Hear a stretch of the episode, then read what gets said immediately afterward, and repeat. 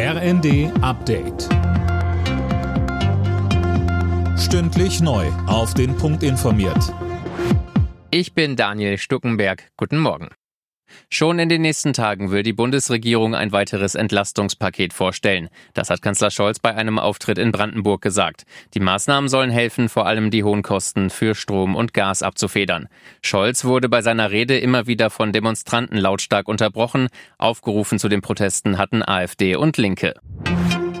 Mit seiner Holocaust-Äußerung in Berlin hat Palästinenser-Präsident Abbas international für Empörung gesorgt. Heute will Bundeskanzler Scholz mit dem israelischen Präsidenten Lapid telefonieren und über den Vorfall sprechen. Scholz selbst steht auch in der Kritik. Er hatte zu spät reagiert und Abbas erst nach der gemeinsamen Pressekonferenz für dessen Aussagen verurteilt, Israel habe einen Holocaust an den Palästinensern begangen.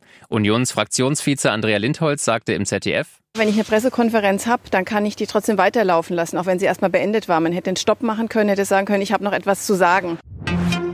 UN-Generalsekretär Guterres ist in der Ukraine angekommen. Er trifft sich heute im westukrainischen Lviv mit Präsident Zelensky und dem türkischen Staatschef Erdogan. Philipp Rösler mit den Einzelheiten.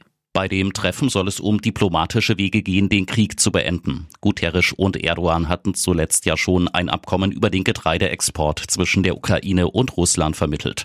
Außerdem soll auch über die Lage im AKW Saporischia gesprochen werden. Zelensky hat in einer neuen Videobotschaft den bedingungslosen Abzug der Russen aus dem Kernkraftwerk gefordert.